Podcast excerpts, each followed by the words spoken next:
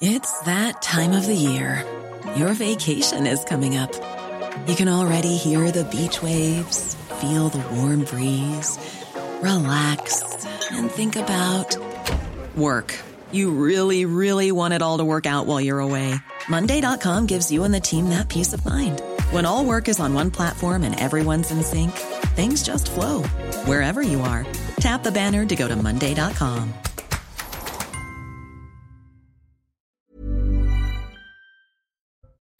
La mobilisation des agriculteurs endeuillés par un accident. Une agricultrice et sa fille de 12 ans sont décédées près d'un point de blocage dans l'Ariège. Les victimes ont été renversées par un véhicule qui a foncé sur un barrage routier. Tous les occupants de la voiture étaient sous le coup d'une obligation de quitter le territoire français.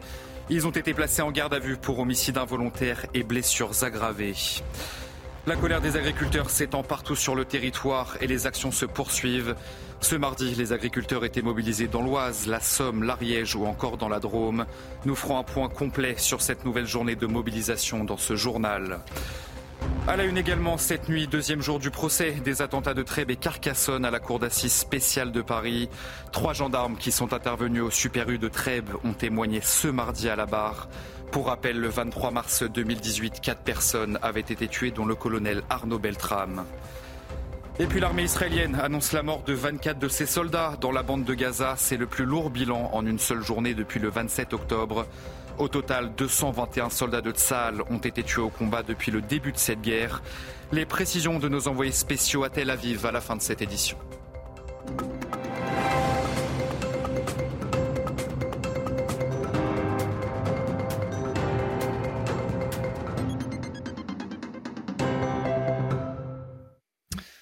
Bonsoir à tous, très heureux de vous retrouver sur CNews pour l'édition de la nuit. C'est donc l'information principale de ce mardi. La mobilisation des agriculteurs endeuillés par un accident. Une agricultrice, une agricultrice et sa fille de 12 ans sont décédées près d'un point de blocage dans l'Ariège.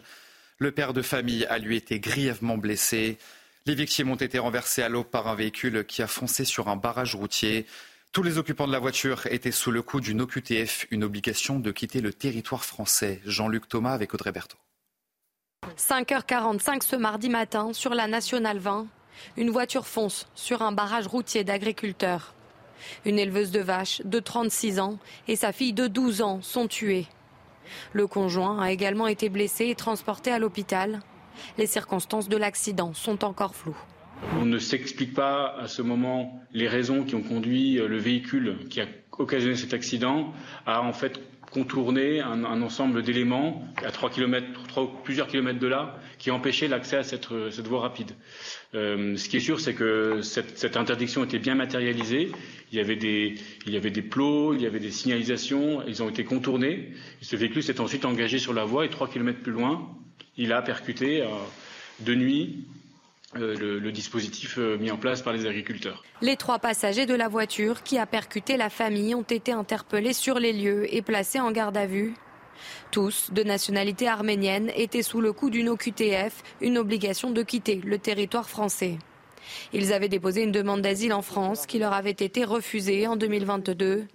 Puis avaient engagé des recours contre cette décision, mais avaient à nouveau été déboutés de leur demande. Ils n'étaient toutefois pas connus pour des troubles à l'ordre public et n'avaient pas de casier judiciaire. Une enquête pour homicide involontaire aggravé et blessure aggravée a été ouverte. Un drame qui a bien sûr touché le monde de l'agriculture et plus généralement les Français. Stéphanie Rouquier a recueilli quelques réactions ce mardi soir à Carbone, dans la Haute-Garonne. Et il est forcément difficile pour les agriculteurs de trouver les mots après ce qu'il s'est passé. C'est un drame, oui, oui, oui. Ne sais pas où c'est combat, mais ça devient. Euh, c'est terrible. C'est terrible. Personne ne respecte rien. Voilà. On est avec eux. Pourquoi vous dire de plus? C'est triste pour eux. On peut être n'importe qui dans ce, dans ce cas-là au jour d'aujourd'hui. C'est catastrophique. Hein. C'est une famille qui est totalement décimée. C'est pas, pas facile. Hein. La vie ne doit pas s'arrêter là, à cet âge-là et dans ces conditions-là. Ils ont brisé une famille et pas que la famille de sang, ils ont brisé aussi la famille du monde agricole de l'Ariège et, des chasseurs de l'Ariège. L'agricultrice tuée ce mardi s'appelle Alexandra Sonac et elle avait 36 ans. Elle tenait depuis 2016 une exploitation familiale à Saint-Félix de Tournegas, à seulement une quinzaine de kilomètres de là où s'est produit le drame. Originaire de Marseille, elle a toujours été passionnée par l'agriculture. Tony Pitaro, Florent Doré. Son métier, elle l'aimait. La veille de sa mort, elle l'avait encore partagé sur les réseaux sociaux avec cette photo. C'est ici, à Pamiers, sur ce barrage de la Nationale 20, qu'Alexandra Sonac a été mortellement fauchée à l'âge de 36 ans alors qu'elle manifestait avec d'autres agriculteurs. Depuis 2016, elle tenait une exploitation familiale à Saint-Félix de Tournegas, à 15 km de Pamiers. Dans sa ferme, Alexandra élevait des vaches limousines et cultivait du maïs.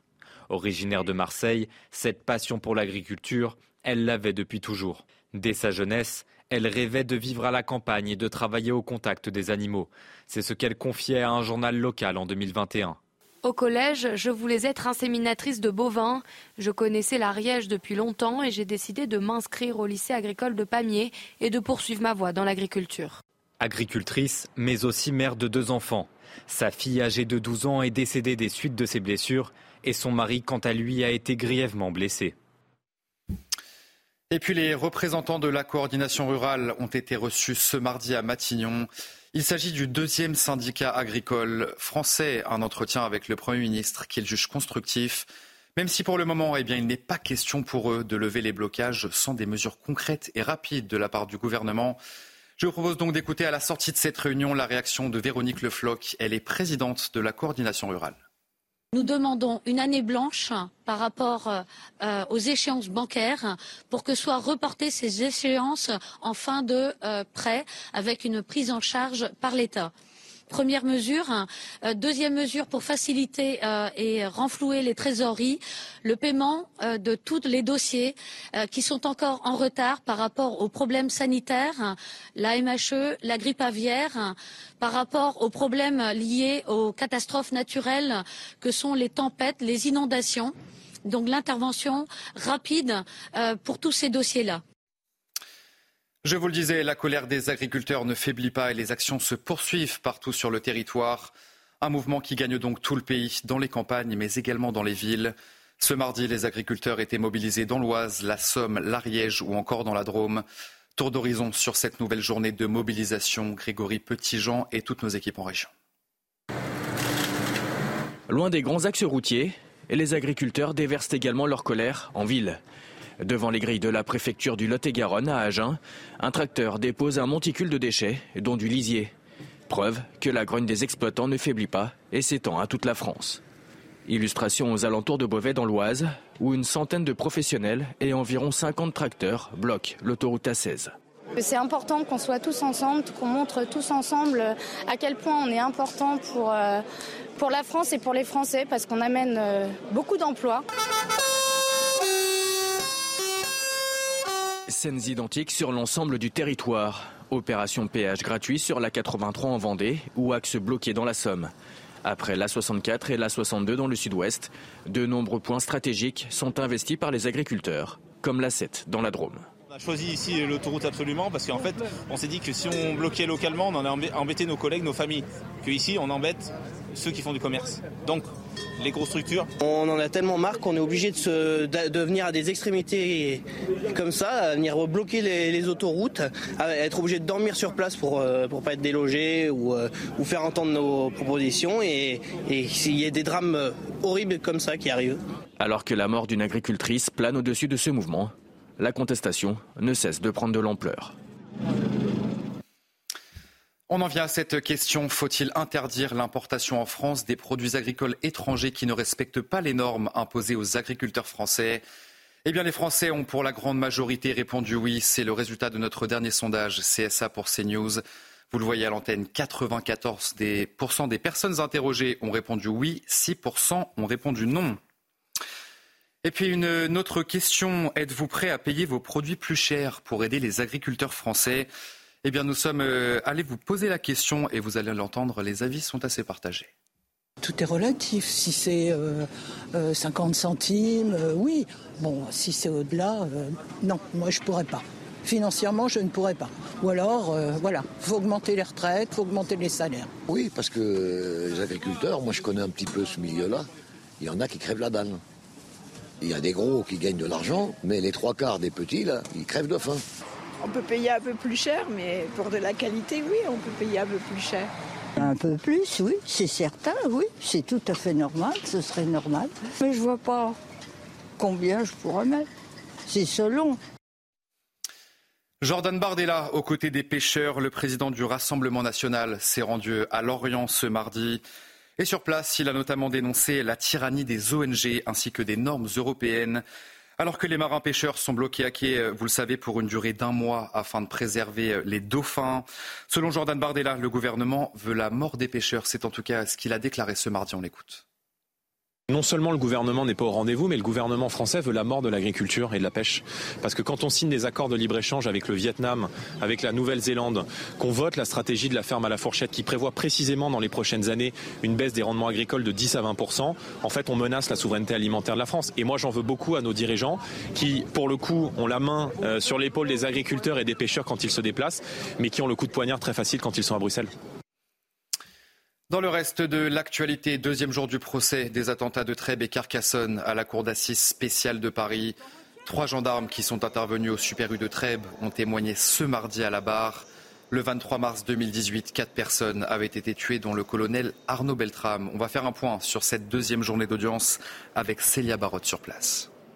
Au cours de leur témoignage, les gendarmes qui sont intervenus au Super U de Trèbes ont rappelé que le fait de s'échanger avec un otage n'est pas prévu, n'est pas autorisé par le protocole de la gendarmerie. Mais en prenant la place de la caissière, Arnaud Beltrame a permis de changer la donne puisque les équipes d'intervention sont passées d'une situation avec une civile otage à celle d'un soldat contre un terroriste, ce qui a pu simplifier les choses, comme nous l'a confié Maître Thibault de Montbrial. Carnot Beltrame, il n'y a pas été pour mourir, prendre la place de, l'otage. Le colonel Beltrame, il y a été euh, pour essayer de solutionner et, euh, pour être utile. Euh, c'est un autre mot qui a été utilisé pour être utile à, une solution optimale de cette crise. Le choix qu'il a fait, c'est de combattre. Malheureusement, il y, a laissé la vie. Selon le chef de la cellule de négociation du GIGN, les négociations avec le terroriste n'ont duré que quelques minutes et la déclaration attaque, assaut, assaut prononcée par Arnaud Beltrame était inaudible et incompréhensible pour eux. Et puis on va prendre la direction de l'Espagne. Dans ce journal, les îles Canaries font face à un afflux de migrants record. Ils sont chaque mois plusieurs milliers à atteindre ces îles espagnoles après avoir fui leur pays. Et parmi ces personnes en détresse, des mineurs pris en charge dans un centre d'accueil spécialement dédié. Michael Dos Santos, Laurent Sélarié avec Godéric Bay. Une embarcation de fortune aux côtés des touristes. 45 migrants arrivés hier sur cette plage ont été secourus par la Croix-Rouge avant d'être conduits vers des centres de rétention. Nouvelle illustration de l'augmentation de l'immigration clandestine ces dernières semaines sur les îles Canaries, où 921 exilés de plus par rapport à l'an passé ont été enregistrés sur les 15 premiers jours de janvier. Parmi eux, de nombreux mineurs que les autorités locales ont du mal à prendre en charge. Nous sommes débordés, mais on devrait renforcer les tests osseux parce que tant qu'on ne sait pas s'ils sont majeurs ou mineurs, certains prennent la place à d'autres qui pourraient possiblement être mineurs. Dans ce centre d'accueil pour les migrants de moins de 18 ans sur l'île d'El Hierro, certains nous ont confié avoir menti sur leur âge et être finalement majeurs, ce qui surcharge l'établissement où vivent 150 exilés. Malgré tout, les responsables locaux tentent de faire face. Les premiers jours, nous les laissons se reposer et ensuite nous les intégrons à la routine du foyer. C'est-à-dire qu'il y a des heures pour se lever, des heures pour manger, etc. Puis nous commençons le processus administratif, à commencer par le protocole médical. Ils sont inscrits au système de santé des Canaries avec effet immédiat. Jusqu'à leurs 18 ans, les migrants sont logés, nourris et scolarisés par le gouvernement autonome des Canaries. On leur demande est-ce que tu es malade. On prépare tout. Tu n'as pas de problème ici. Avec cet afflux croissant de migrants, beaucoup craignent aux Canaries que l'archipel soit devenu le Lampedusa espagnol. L'armée israélienne annonce la mort de 24 de ses soldats dans la bande de Gaza. C'est le plus lourd bilan en une seule journée depuis le 27 octobre. Au total, 221 soldats de Tsahal ont été tués au combat depuis le début de la guerre. On va faire le point avec nos envoyés spéciaux à Tel Aviv, Jérôme Rampenou, avec Olivier Gangloff sur place. Ce mardi est un jour noir en Israël, un jour que Benjamin Netanyahou considère comme l'un des jours les plus difficiles depuis le début de la guerre. En effet, Tsahal a annoncé le décès de 24 soldats, dont 21 réservistes, des réservistes qui opéraient dans la zone tampon entre la bande de Gaza et Israël. Ils étaient en train de préparer la destruction d'un bâtiment. Ils avaient installé des mines pour pouvoir détruire ce bâtiment et un terroriste du Hamas a tiré avec un lance-missile. Le bâtiment s'est alors effondré sur eux. Vous le voyez, c'est un bilan de pertes humaines le plus lourd jusqu'à présent en 24 heures depuis le début de l'offensive le 27 octobre dernier. Alors que les combats, eux, continuent dans la région de Ranounès, la ville est complètement encerclée par les troupes de Stahal. C'est un centre opérationnel du Hamas dans le secteur. Et d'après les médias locaux, Israël aurait proposé de cesser le feu pendant deux mois, de retirer certaines troupes de la bande de Gaza en échange des otages, ce que le Hamas aurait refusé. Lors de sa première intervention devant le Conseil de sécurité de l'ONU, le nouveau ministre des Affaires étrangères, Stéphane Séjourné, a plaidé pour un État palestinien. La France est amie d'Israël comme elle est amie du peuple palestinien. C'est ce qu'il a déclaré depuis euh, New York. On va donc écouter ensemble le ministre des Affaires étrangères. Je dois dire à, Israël, qui euh, connaît l'amitié du peuple français, qu'il faut un État palestinien. Nous connaissons les paramètres euh, de la solution. Deux États vivant euh, côte à côte, en paix et en sécurité, dans des frontières sûres et reconnues sur la base des lignes de 1967 et ayant l'un et l'autre pour capitale Jérusalem. C'est le cadre fixé par le droit international, c'est aussi la position constante de la France. Il ne revient pas ni à Israël ni à quiconque de décider pour les Palestiniens comment ils seront euh, demain gouvernés, ni l'étendue de leur souveraineté. Et puis notez bien ce rendez-vous. Nous diffusons ce mercredi à 21h un reportage exceptionnel sur l'attaque du Hamas le 7 octobre dernier.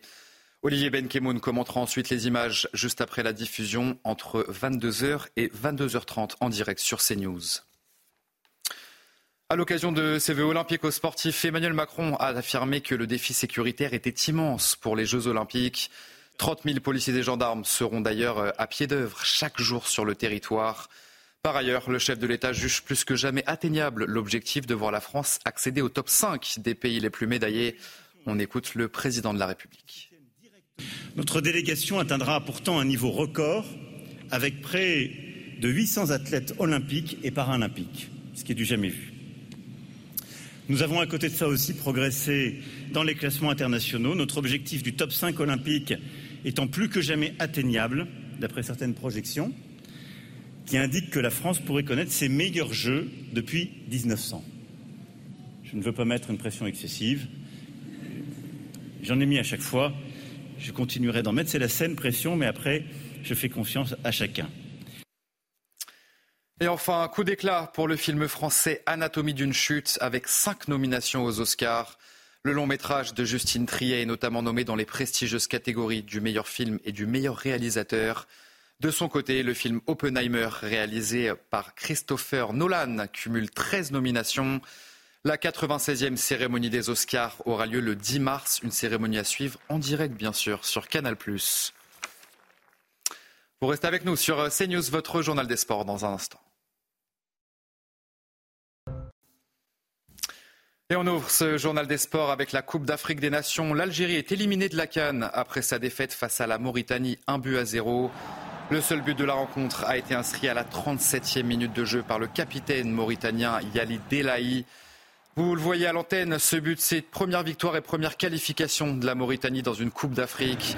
Pour les Fennecs, c'est un nouvel échec dans une canne après celui de 2022, c'était au Cameroun. Dans l'autre match de ce groupe D, l'Angola s'impose de but à zéro face au Burkina Faso et termine leader de ce groupe D. Le Burkina, de son côté, termine deuxième du groupe malgré cette défaite et se qualifie donc pour le tour suivant. Dans le groupe C, à présent, le Cameroun se qualifie face à la Gambie grâce à une victoire 3 buts à 2.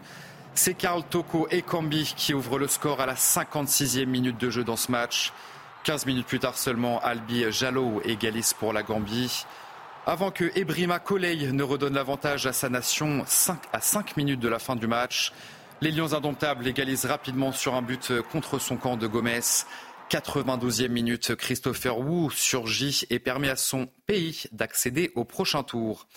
Et puis dans l'autre match, match de ce groupe C, le Sénégal confirme son statut de favori de cette Coupe d'Afrique et s'impose 2 buts à 0 face à la Guinée. Abdoulaye Sek à la 61e minute. Et le Marseillais Ilman Ndiaye en fin de match permet donc au Sénégal de se qualifier pour le tour suivant. Malgré la défaite, la Guinée se qualifie en tant que meilleur troisième. En football, toujours, la section féminine du PSG reçoit ce mercredi l'Ajax d'Amsterdam en Ligue des Champions. Un cinquième match de poule décisif pour les Parisiennes qui, en cas de victoire, passerait devant les Hollandaises, leaders du groupe C. On va écouter ensemble l'entraîneur du PSG, Jocelyn Prêcheur, en conférence de presse juste avant le match. L'objectif demain est, clair hein, au parc. Voilà, on a besoin de, continuer notre série, on a besoin de, faire une, prestation de haut niveau euh, et on a besoin de prendre les trois points. Euh, on sait que ça va être difficile, bien entendu, mais euh, c'est l'objectif, il va falloir se battre. Et on termine ce journal des sports avec du rugby et la préparation du 15 de France qui se poursuit à Marcoussis avant le tournoi des Six Nations.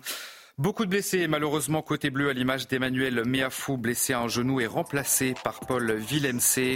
Des blessures qui donnent leur chance aux jeunes, bien sûr, pour intégrer le groupe France. On va écouter le petit nouveau de ce groupe, Antoine Guibert, à ce sujet justement. C'est juste très, très excitant, beaucoup de motivation. Euh, on n'est pas perdu parce qu'on a quand même pas mal de coéquipiers de, de nos clubs. Et, euh, donc non, non, on est juste très très content euh, et juste impatient de commencer le, les différents boulots sur le, sur le terrain. Allez vous restez bien avec nous sur CNews. On se retrouve dans un instant pour un prochain journal.